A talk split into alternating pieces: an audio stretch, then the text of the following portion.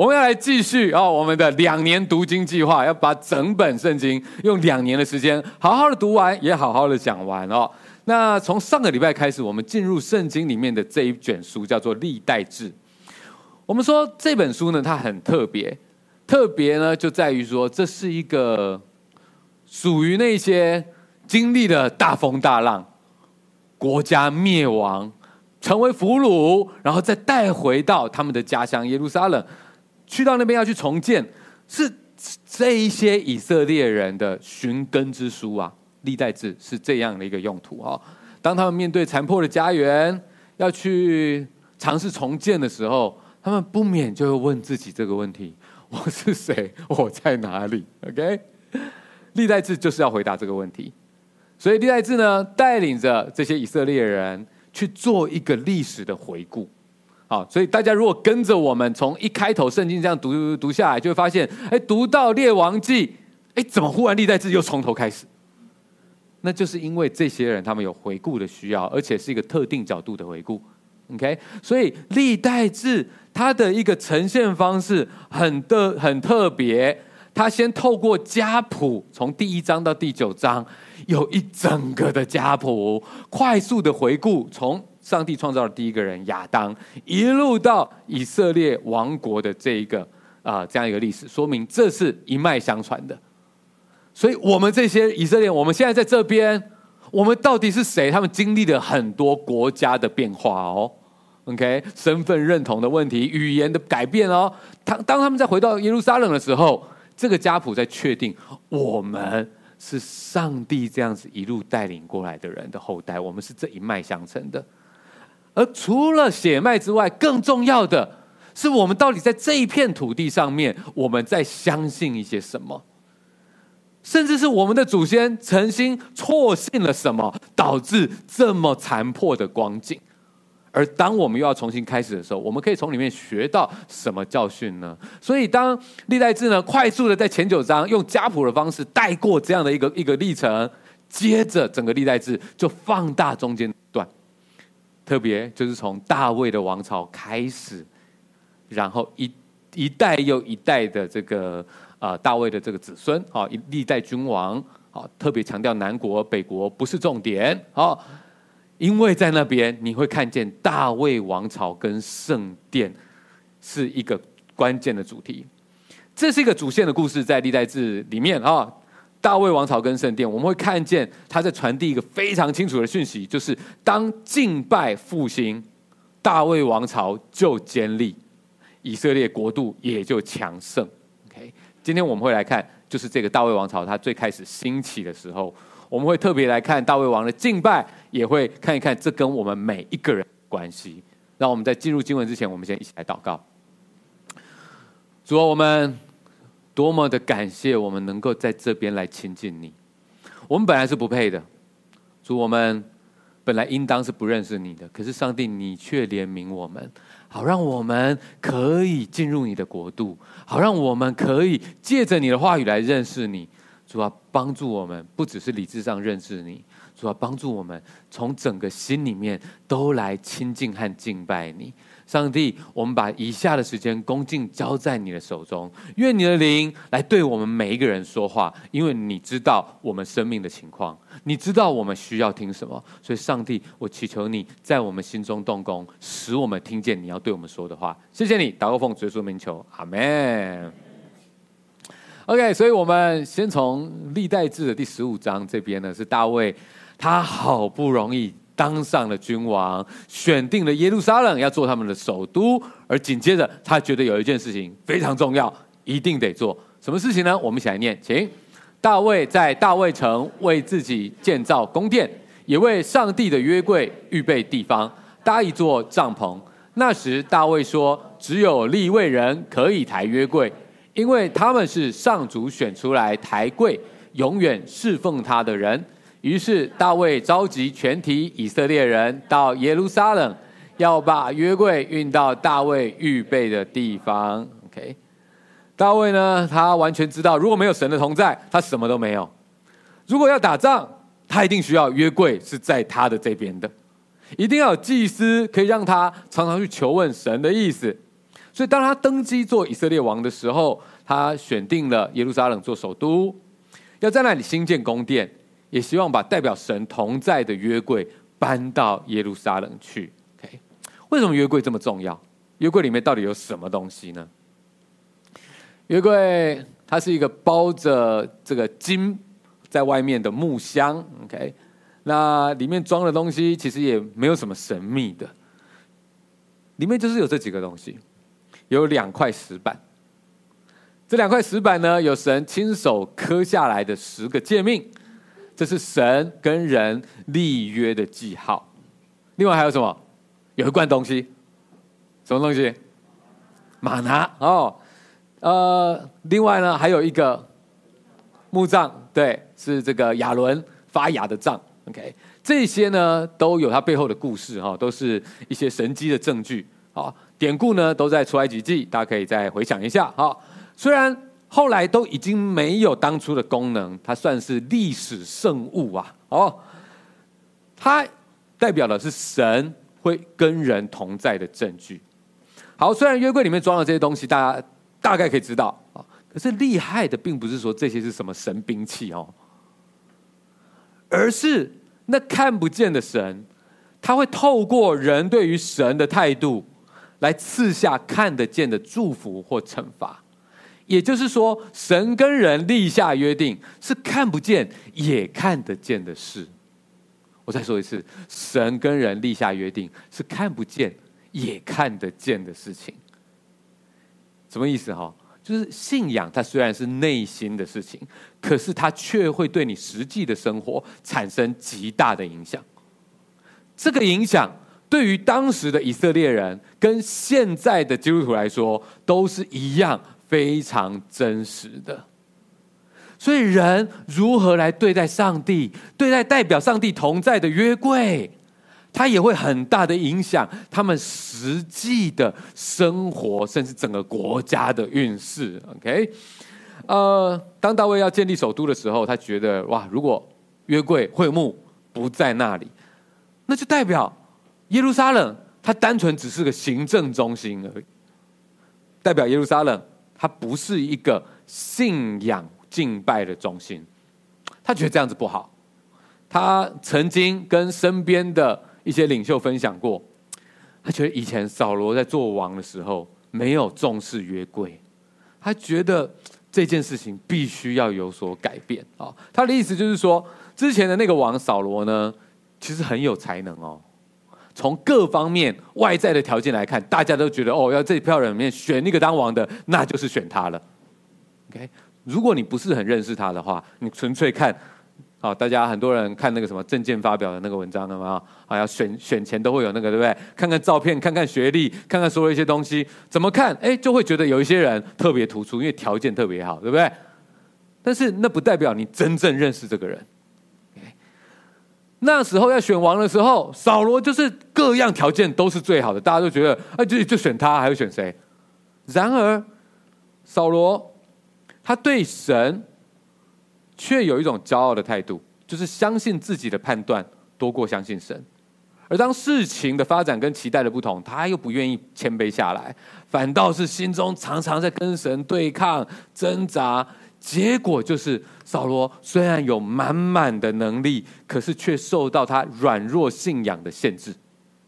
他常常陷入情绪的挣扎。我们说这种状况叫做外强中干。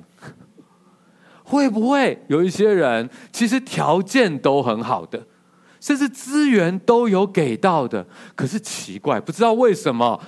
这个人生活下去的状况，执行下去的状况，却常常会觉得怎么会这个样子？甚至有时候我们也觉得自己也好像这样子，明明各方面的条件是 OK 的，可是为什么我常常陷入一种里面很枯干的状况？扫罗他就是这样子，重看不重用，甚至国家都没有办法强大起来。所以大卫他觉得说这样子不对。我希望我自己，从我自己到整个国家，我们都能够专心的依靠神。大卫希望我们在地上的事物跟信仰的生命，它应该不是分开来的，而是一体的两面。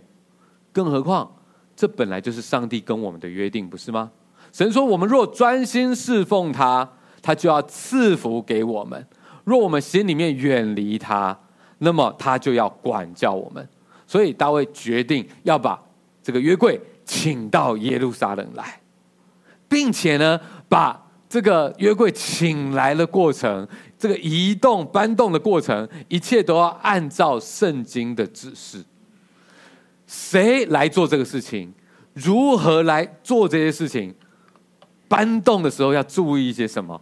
都不能够随便乱来。他这么小心，是因为这不是他第一次要试着搬约柜。这边是第十五章，十三章的时候他已经试着要搬一次，结果那次没有研究清楚，搬的人不对，搬的方法也不对，搬运的过程果然出了意外，闹出了人命。所以大卫学到教训，这一次就特别的谨慎。我们来读这段，请。大卫在大卫城为自己建造宫殿，也为上帝的约柜预备地方。就说，这就是我们刚刚念过的，对不对？好，哎，有人注意到不同了吗？那是出放了一个小小的陷阱在这边，大家读了有没有发现？刚刚读过这段。哦，OK，好。没有啦，其实这段是刚刚要再回来讲的这段哈。我们其实要说的是十一节开始。刚刚那一段一到三节讲的是他想要做那件事情，OK。接下来是他开始安排了，啊，他找了对的人来做对的事情，OK。然后我们再来念一下，请大卫把撒都和亚比亚他两位祭司，以及乌列、亚帅亚、约尔、示玛雅、以列。和亚米拿达几位立位人召了来，对他们说：“你们是立位人各家族的首领，你们和你们的亲族都要自洁，好把以色列的神耶和华的约柜抬上来，到我为他预备的地方去。先前没有你们，耶和华我们的神就击打我们，因为我们没有按照定力寻求他。” OK。在敬拜神的这件事情上面，到底该如何做？其实很重要。人呢，去寻求神，这是一个很特别的事情。上帝设计人是独一无二的设计，所有的生物里面，只有人有一种灵魂的需要。OK，之前也跟大家分享过，就算是 DNA 跟人类最接近的黑猩猩。你也不会看到他这边拜拜，对不对？在那边祷告，不会的。这是上帝在人心里面放的一个独一无二的设计。只有你，只有我，只有人会有灵性上面的需要，想要去寻求神。然而，我们我们怎么知道神是什么样的神？怎么样知道如何去找到他？说真的，如果上帝不告诉我们的话，人会自己用自己奇奇怪怪的方法。所以人会去磕木头、磕石头。现在就算没有木头、没有石头，人还是会想办法找到那一些他投入毕生、相信那会给他带来最大满足的那个东西。OK，所以人。本身就是不断的会去寻找偶像，制造偶像。如果我们没有认识真正的神，如果上帝没有告诉我们如何找到他的话，那我们真的不知道，因为我们需要什么就找什么。自古以来，生殖之神都会有，农作物之神也都会有。其实，在人类历史里面，最多的神还是财神，因为大家都需要。哦，对不对？总是那个钱钱很抱歉，但是我真的很需要他，所以我们需要在我们的欲望里面找到一个可以让我们觉得可以帮助的力量。这是人类自己的天性，就是这个样子。如果我们不没有去好好的去看上帝，他告诉我们的那些东西是什么，那我们就会乱拜。所以在这边。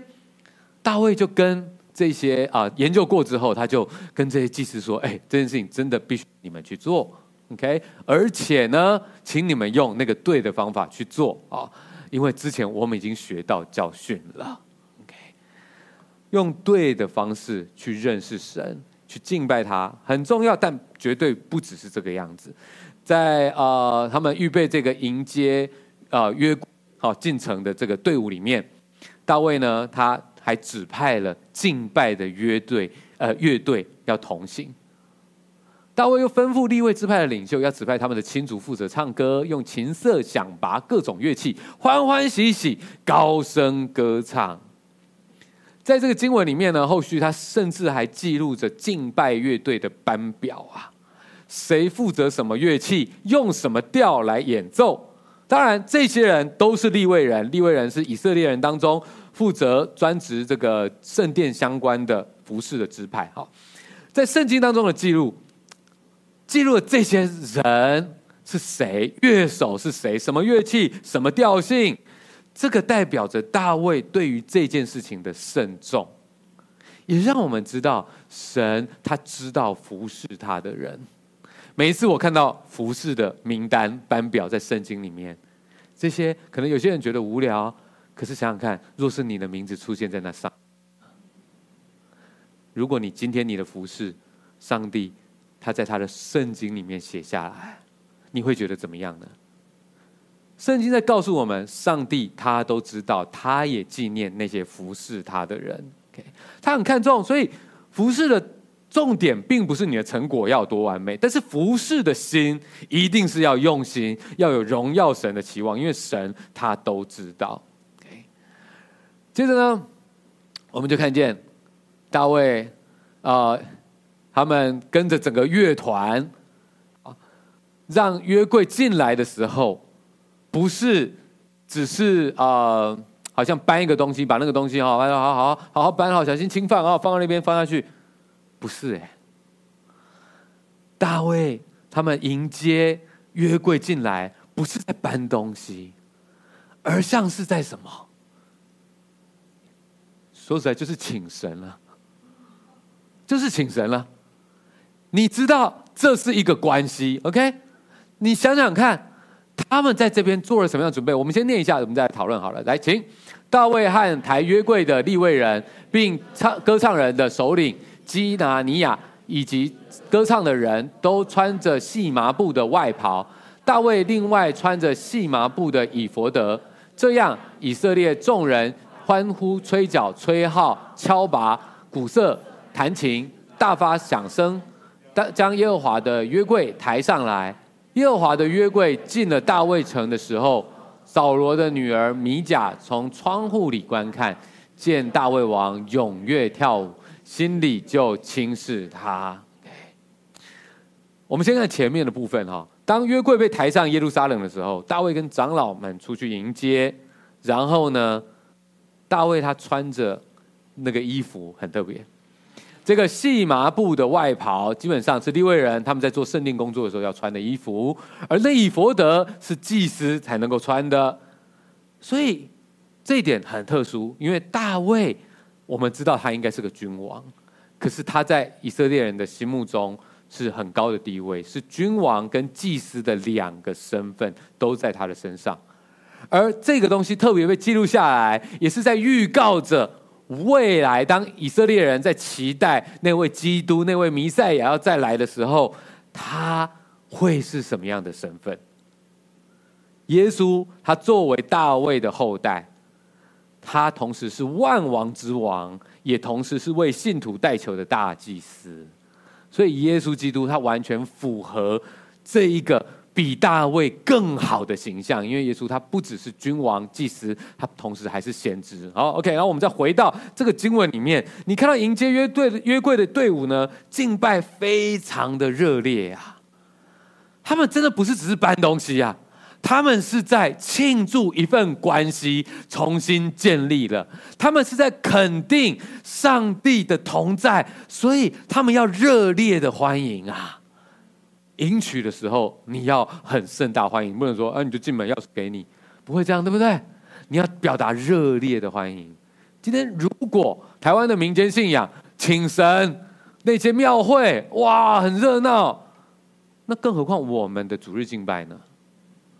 如果一票的人会在这个什么妈祖绕境，每一年这个时候，哇，会非常兴奋，会非常的感动。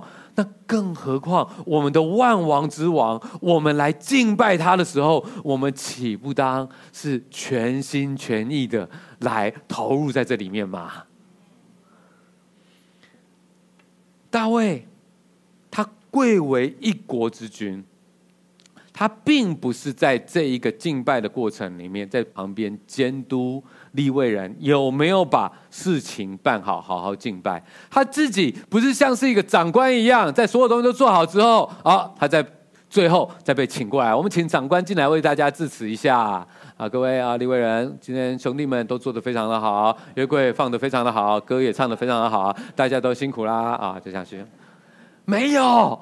大卫不是像是一个长官在那边，大卫是跟所有的人一样，我们要来敬拜真正的王，我们要来迎接我们生命中真正的主宰，不是我，我是刚好有君王的这个角色在治理这个国家，可是我跟你们一样，需要真正的神来带领我们的生命。所以我们要敬拜他，而我自己就是第一个去敬拜他的。他不是在那边让敬拜团队为他效力，更不是在那边评论敬拜如何的人。他是参与敬拜的一员，他自己是投入的，甚至他投入到一个程度，是他把他君王的身份完全放下来了，在里面唱歌。甚至跳舞，这使得有一个人不开心，就是他太太米甲。他太太米甲觉得很丢脸，心中看不起他，觉得你堂堂一个君王，你跟人家敬拜，投入成这个样子，像话吗？米甲心中骄傲啊，从此就没有再出现在圣经里面了。我必须说，大卫的敬拜本身没有什么不得体的地方。敬拜当中唯一不得体的，就是不投入敬拜，是吗？敬拜当中唯一不得体的，就是不投入敬拜。不论你本来是什么身份，在伟大全能的神面前，都应当放下，因为敬拜不是给别人看的。敬拜是献给神的，不管你的拍子稳不稳，你的音准不准，律动自不自然，这都没有关系。请你口唱心和的，大声的唱出来，不需要担心别人的看法。事实上，也应该没有别人的看法，因为大家都在专心的敬拜神才对。所以，我们唱诗歌，特别在一个逐日敬拜这样的一个时间里面，我们唱诗歌，那个不是一个开场暖身呢。唱诗歌不是为敬拜暖身，不是像你去参加音乐会，然后有那个真正音乐会的这个主场，然后前面还有那个暖场嘉宾这样子。啊，所以前面暖场嘉宾，他只是暖场嘉宾，没关系，我就晚一点再过去。不是哎。你在整个敬拜的过程，从一开始你来，你就预备你的心，跟弟兄姐妹打招呼互动，预备你的心。接下来开始唱诗歌，你就开始准备好，我今天的焦点是什么？我不是来进行一个仪式，我不是做一个固定的事情，我是来要把我这一个礼拜我许多的思虑烦恼，我要卸下来，因为我需要上帝在我的生命里面。我需要我那干渴的心灵能够去充满上帝的同在，所以我要开口，我要一边唱一边去注意我在唱什么。我跟着 song leader，跟着大家一起，因为我想要投入我的心在里面。随着你唱诗歌，一首又接着一首，你越来越进入敬拜神的状态。这是只有在你的内心才会清楚的，但是你知道。你如果是在唱诗歌的时候，一边在划手机，一边在做别的事情，你只是觉得我是在等等一下的分享，没有，你其实心里面在想的每一件事情，我都是快转、快转、快转、快转，然后看等一下什么时候要吃饭了。那你来干嘛？我们是来敬拜神的，我们来是因为我们的心里面有一个空洞。这是上帝在创造人类的时候就已经是这个样子。这个空洞只有上帝他自己才能够填满。所以，我们承认这件事情，我们来到这个地方，因为我们要跟同样承认这件事情的弟兄姐妹一起享受这个敬拜。我投入，因为我知道我要充电。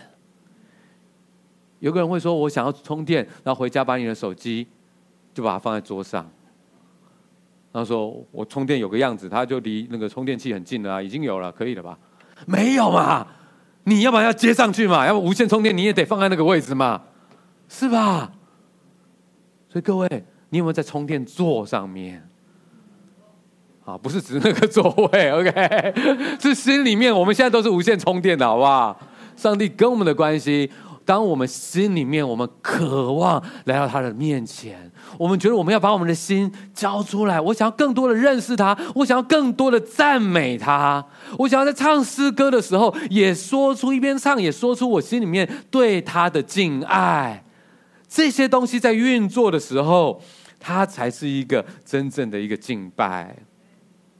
所以各位，唱诗歌它不是暖场啊。唱诗歌就是你跟教会一起参与的敬拜本身。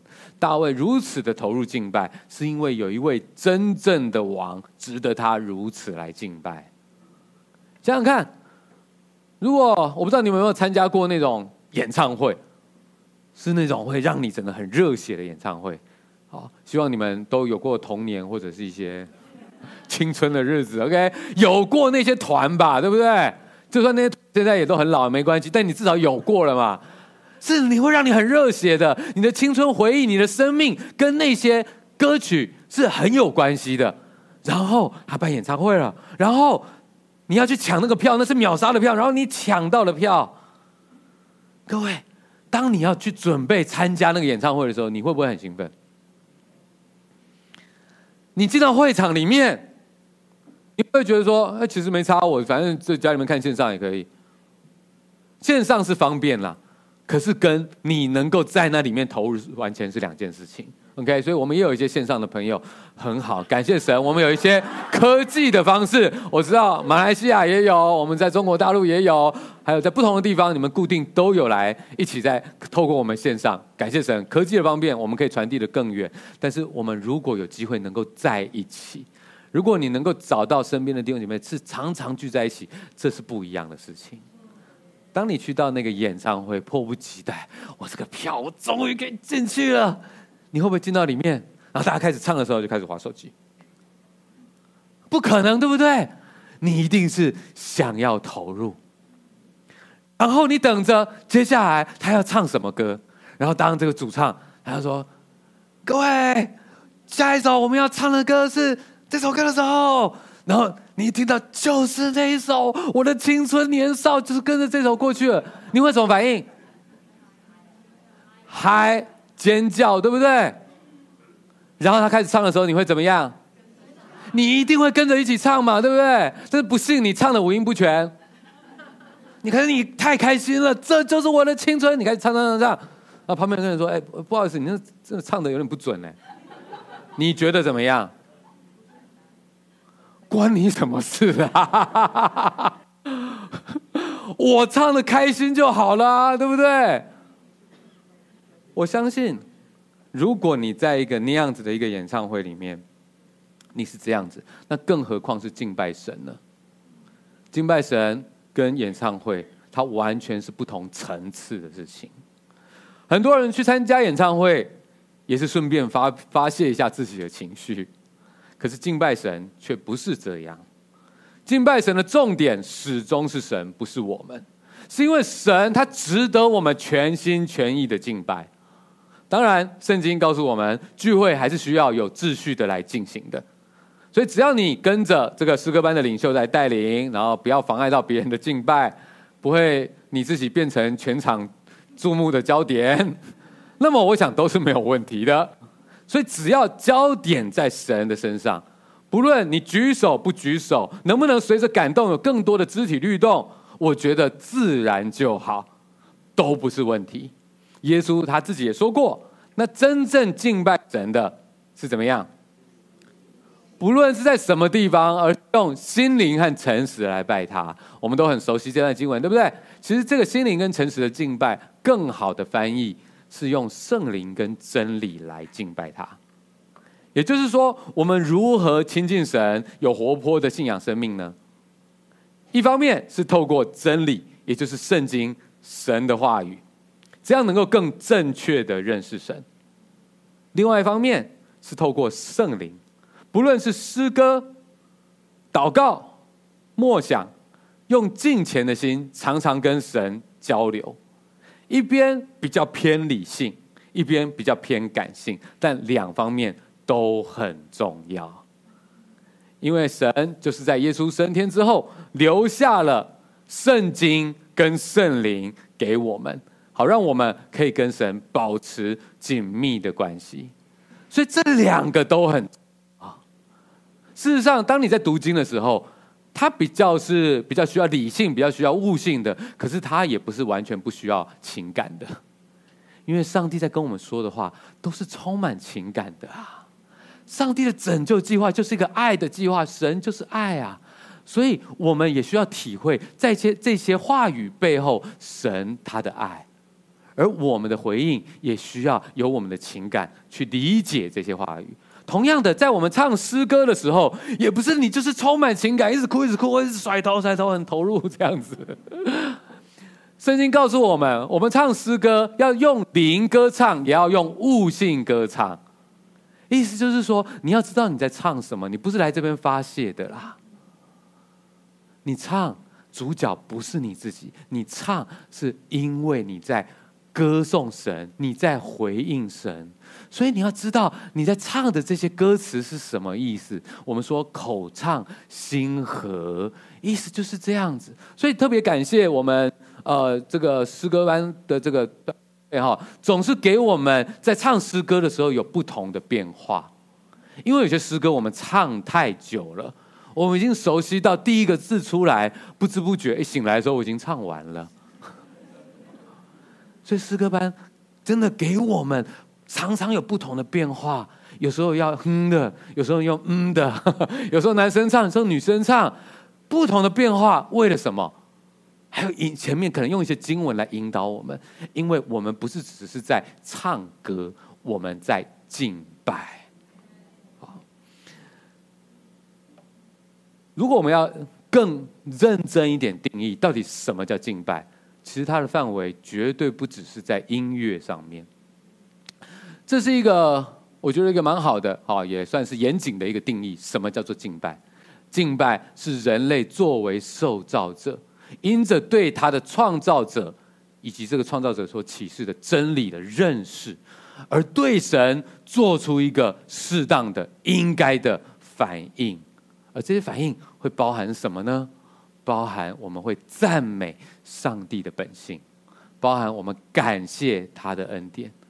包含我们向他完全的敞开，包含我们愿意跟他表达说，我们愿意接受你的恩典，以及上帝，我愿意寻求你的旨意。而当你的旨意向我显明的时候，上帝，我愿意顺服你，跟随你。我要把我的未来交给你，我要把我的忧虑卸下，让你来为我承担。我要相。耶稣的死跟复活，就是我生命里面最大的希望。我要把我的不好的东西交给你，然后你的大能，请你降下赐给我。我需要你的同在，我不要再靠我自己的方式，我不要再只是依靠我自己的能力、我的分析、我的意志力。我要让你做我生命的主宰。它是一个一整个完整的互动的过程，哎。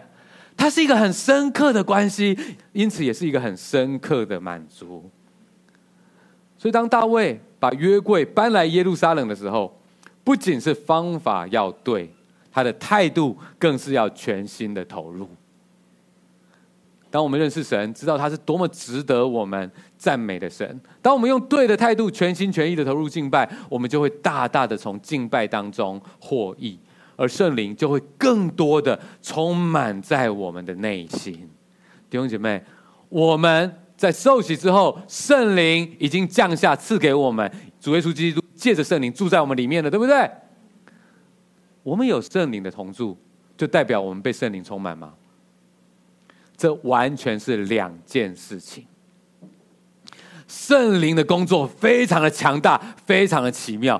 你如果去看任何圣经里面那些被圣灵充满的那些人，他们的信心，他们的生命如何展现出一个荣耀神的影响力，你就会觉得哇，这些人真的不可思议。一个那么平凡、那么渺小的人，可以被神使用成这个样子。圣灵充满，相当不可思议。可是你知道？我们每一个弟兄姐妹，我们都有圣灵在我们心里面，它是非常强大的。但是你有经历到圣灵的充满吗？圣灵的充满不是你要在地上打滚，然后一直流泪的那种灵恩现象。圣灵所说的充满，就是完完全全这个黄色的这几样，它占满你的心里面，你深刻的体会到这一切。所以你的想法、你的情感完全被他抓住，所以你心中有非常强大的确信。当你在面对许多困难的时候，你跟其他人真的是很不一样，因为那神的同在、同在是非常强烈的。圣灵的充满应该是我们要去追求的。你可以想象，好像弟兄们，你们如果你们受洗了之后，你们得到一台保时捷跑车。各方面的性能超强，好了，一千匹马力好了，超强的。但是你都不加油，你觉得如何？好，或者电动车，但你不充电，你懂那意思吗？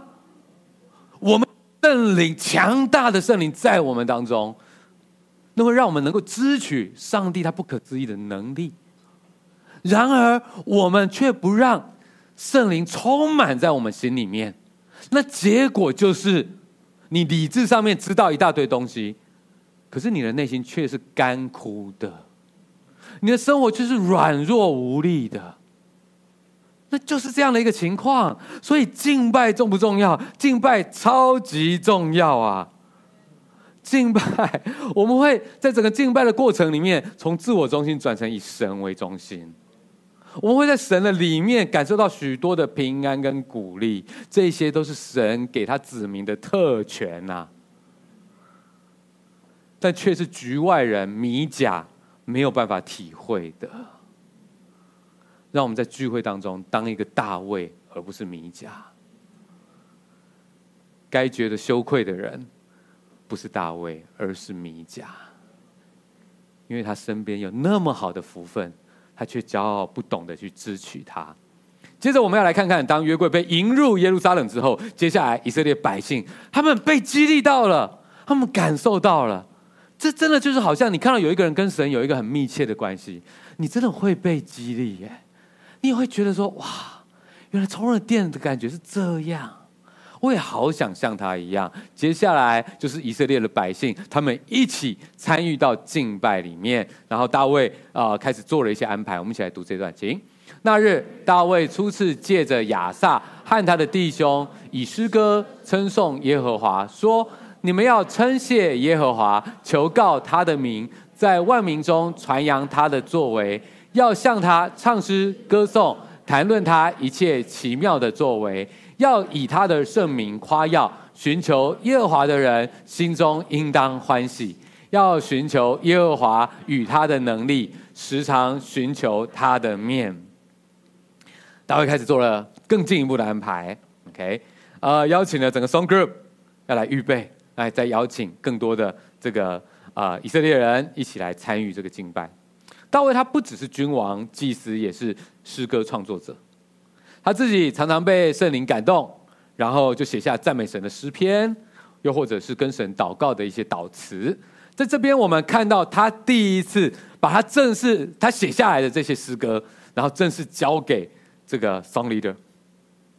然后，呃，那首他他做这样的事情的目的很明显，就是他要鼓励以色列人都能够寻求神、赞美神，不要只有我。能够寻求神，这不是只有君王享受的特权。我希望看见的是，我们以色列全家，我们每一个人都投入及享受在敬拜当中。所以接下来这个呃历代志的第十六章的后续，它就呃有一段完整的诗歌啊，这很可能就是当天全会众首次一起敬拜吟唱的诗歌啊，很鼓励，第一次首发，你知道吗？诗歌的首发，从创作。然后到跟这个啊、整个诗歌这个这个敬拜团队大家一起预备，到所有人能够一起唱，这是多美好的事情啊！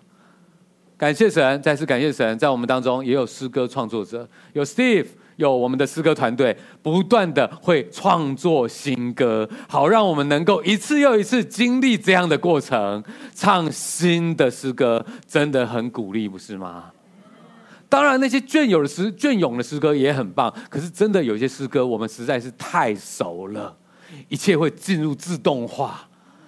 所以，我们的诗歌敬拜团队就是常常要颠覆我们，用不同的方式、不同创意来唱，常常一直在打我们的头，好让我们在敬拜当中不要形式化，好让我们在敬拜过程可以全心的投入。而唱新的诗歌总是特别的感动，那些歌词感觉字都特别的大，对不对？因为你会特别注意，哇，什么样的旋律搭配什么样的诗歌。各位，接下来十十月份的全台主日，我们又要唱新歌了。这首诗歌的和声非常的美。好，在这边呢，有非常少的一部分人，你们有先学到，你们已经开始学了。其他人拭目以待，接下来几周我们有机会来学这首歌。但是我们第一次全教会一起唱，就是在全台主日的时候。OK，所以你稍微可以想象，大卫跟那些以色列人，他们在耶路撒冷，他们就觉得好开心哦。我们唱新的诗歌。一起口唱心和的一起在唱，他们一首接着一首在唱。那一首诗歌呢，记录在十六章的那首诗歌，可以在诗篇的三个不同的段落找到。所以非常有可能，他们当天唱了很多首的诗歌，而在这边十六章是节录了部分的内容。好，虽然他们啊唱歌的细节不可考了，当初他们用的调到底弹奏起来是怎么样，我们不晓得。可是确实，以色列人他们很久没有这样子的敬拜。可能在更早的摩西、米利暗的时期，也都有音乐敬拜。但是大卫这个时代，实在是音乐敬拜的最高峰啊！许多隽永的诗篇都这样被流传下来，成为公众的敬拜或个人祷告的激励。我们来看看那三段里面最后一个段落。这个段落的诗篇其实很明显是很适合公众敬拜的指引的使用。OK，这一段。就是在他他那一一长篇里面的第三段，OK，这一段我来念一个部分，然后有轮到你们念的时候，我会把手指向你们，那你们就来念这样子，OK。应当称谢耶和华，因他本为善，他的慈爱永远长存。要说拯救我们的神啊，求你救我们，聚集我们，使我们脱离外邦。我们好称赞你的圣名，以赞美你为夸胜。耶和华以色列的神，从亘古直到永远，是应当称颂的。众民都说，并且赞美耶和华，Amen。所以你可以想象，他们也在当场不断不断的想起来，想起来。原来这就是被上帝的慈爱、被他伟大的作为所保护着的感觉。原来我跟其他的子民，我们一起这样敬拜，连我们的君王也跟我们一起敬拜，是多么大的平安呐、啊！接着大卫让敬拜的安排更妥当，变成是常态性的，不只是这次很棒，以后都要很棒。现在约柜进入耶路撒冷，有专人负责带领敬拜，是真是民众的福气。以色列人真的好久没有感受到这种平安了，大家就开开心心的回家，然后也成为别人的祝福啊！这个美好的经验也激励着大卫，就去想：哇，我真的要预备未来的圣殿啊，让这个暂时性的帐篷会幕可以升级成永久的这个圣殿。好。虽然神说他是创造宇宙万物的神，他没有办法被限制住的啊，并不需要有固定的住处。可是神他喜悦大卫有这样的一份心，所以神就跟大卫约定，一定会永远兼顾大卫的后代，让大卫的后代掌管这个永远掌权。这就是所谓的大卫盟约啊，也是历代志的作者希望那些被掳归回的的以色列人，当他们在面对圣殿要重建、耶路撒冷要重建的时候，他们一定要记得的应许。当敬拜复兴，国度就会强盛；当敬拜被摆在一边，力量就会衰微。很简单的道理，这就是历代志要所有的那些以色列人重新去回想的。我们仔细看，从大卫一路以来的这一些历程。所以各位在继续读历代志的时候，你会发现这一件事情非常的被强调。但是我要说，我们不是在讲历史哦，我们也不是在讲那些被被掳归回的以色列人哦。我们在讲的是神会真实与人同在，我们在讲的是神的话会让会向人启示他自己，帮助人认识他。神的灵会在人向他开口祷告敬拜的时候，在人的内心工作，使人得着力量。因为上帝创造我们是这么的精美，让你的心中有一个空洞，是只有神才能够填满的。而人在亲近他，在敬拜他的时候，就会得到最大的满足。如果你还不是基督徒，鼓励你来认识耶稣，或者告诉身边的基督徒，请他为你祝福祷告。而弟兄姐妹，我们自己也反思一下：现在敬拜并不需要约柜，不需要圣殿，因为神的儿女就有耶稣基督借着圣灵住在我们里面，我们的身体就是新的圣殿了。那么，这个新的圣殿敬拜的光景如何呢？最近有听到很多弟兄姐妹分享，跟着教会一起在读经，然后跟着小组一起在稳定的建立祷告的习惯，真的有渐入佳境的感觉，越来越体会到好习惯、属灵的好习惯所带来的好处了，就很开心。听到很多弟兄姐妹这样分享的时候，觉得太好了，就是这样子。但我想，也可能有部分的弟兄姐妹会觉得说：“哦，你不知道我现在状况有多挑战、多内疚、多无力。”我根本整个人要被榨干了，被生活榨干了，哪有办法稳定的敬拜呢？哎，是啊，我不一定能够完全知道你的生活有多困难，但是我看过太多在软弱里面负面循环打转的门徒了。愿神怜悯你的痛苦，也引导你在困苦当中听见圣灵的声音。有没有想过，或许正是你长久以来没有先把敬拜的时间保留下来，没有把神放在第一位，所以才会那么的苦干呢？会不会历代志？他就是在告诉那些被荒凉景况搞得我是谁，我在哪里的那些以色列人，要他们回想过去。那最光荣的时刻，最有力量的时刻，就是你们专心敬拜神的时刻啊！他们最软弱的时刻，就是他们忙着应付眼前的需要，但是把神放到一边去的时候啊！历代志讲的不只是以色列人的事情，不只是他们的代际。更是历代际，所以叫历代志啊，好不好？想办法让大家记得哈，带点东西回去哈。好，台湾话哈，历代际就是你的事情啦，哈，历代志啦，哈，历代志讲的不是他们的事情，是跟你我相关的事情啊。如果现在的情况你觉得真的很挑战，那么或许现在就是恢复敬拜的最好时机啊！随着你历代志在读下去，你就发现有些状况真的很挑战，看不到希望了。然后有一个王，他被上帝的灵感动，他觉得他要做对的事情，而你看到他们做对的事情，从一开始就是恢复敬拜。一旦他们恢复敬拜，所有事情就开始一步一步的越来越到位。他们开始变得强壮，他们开始有能力，他们有信念，一切都开始变得不同了。历代志在告诉我们什么？那些重复的事情到现在仍然会上演。所以，假设你真的觉得很挑战，要不要试试看？给你自己一个星期的时间，每天起床第一件事情都先唱诗歌、灵修、读经文、祷告，时间不用很长，没有关系，先建立习惯就好。可是你的心一定要到，试试看一个礼拜每天都这么做，会有什么不同呢？如果你做了，不论结果如何，请你来告诉我，我请你吃饭。好。你知道这个事情是，这是一个特权，你应该享受的特权，你真的应该享受的。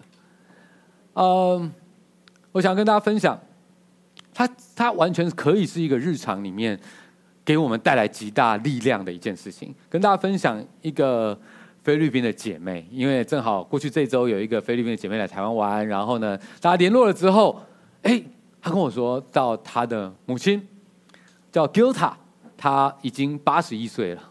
是二十年的门徒。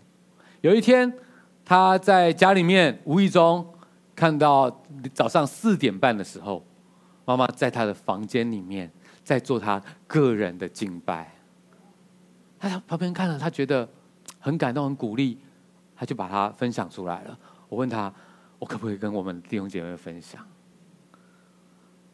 我没有放声音在里面，因为你光是看他的画面就。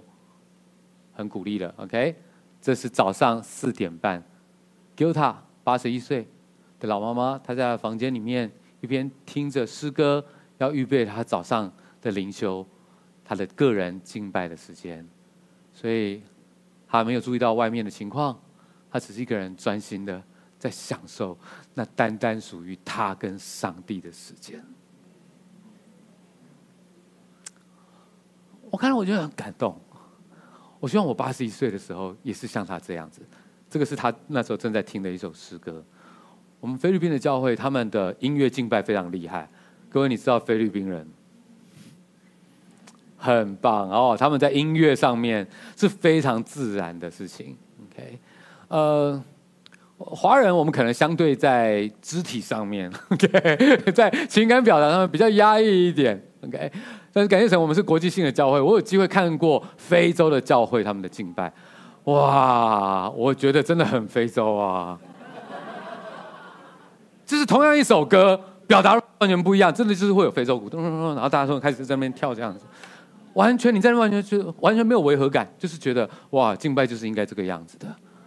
我没有说只有一种方式才是对的，但是全心投入，不要在意别人的眼光。因为上帝值得我们这样子来敬拜。什么时候敬拜，什么时候就刚强了。敬拜带来的好处太多了。敬拜让我们跟上帝的大能连接。敬拜让我们真的有能力去活出一个荣神益人的生命啊！那不是靠你的过去的属灵经验，那不是靠你的意志力。只有上帝给我们从里面发出来的能力，我们才可以活出他喜悦的生命。敬拜的人身心灵都会更健康。谁没有压力？谁没有委屈？但是只有在上帝的面前，当我们建立了这个习惯，你不要想那就是一次两次。哎，我祷告两次了，怎么没有改变？没有，那是一个习惯。当你建立起这个习惯，那是一个你的至圣所，你跟上帝之间最亲密的空间，一个安全的地方。你所有的东西，别人没有办法明白的，你不好意思告诉别人的，你都可以在上帝的面前说出来，让上帝。知道你，了解你，让他的灵亲自安慰你，让说不用圣灵用说不出的叹息来为你祷告。渐渐的，你改变你的心思意念；渐渐的，你明白你不是孤单的；渐渐的，上帝的想法变成了你的想法，上帝在乎的事情变成你在乎的事情。那本来你自己觉得放不下的东西，你也知道他已经渐渐的交给神了。当我们敬拜。我们跟我们的后代都会蒙福啊！这是敬拜带来极大的好处。所以今天我们最后，我觉得我们要做的事情没有别的，就是好好的来敬拜。而我们最后一首歌呢，就会是刚刚大卫他在啊带领这个以色列人他们在敬拜的时候，最后那一段是同样用那个诗篇所改编出来的敬拜诗歌。所以好不好？让我们所有神的子民，我们来享受这一刻，我们同来敬拜神。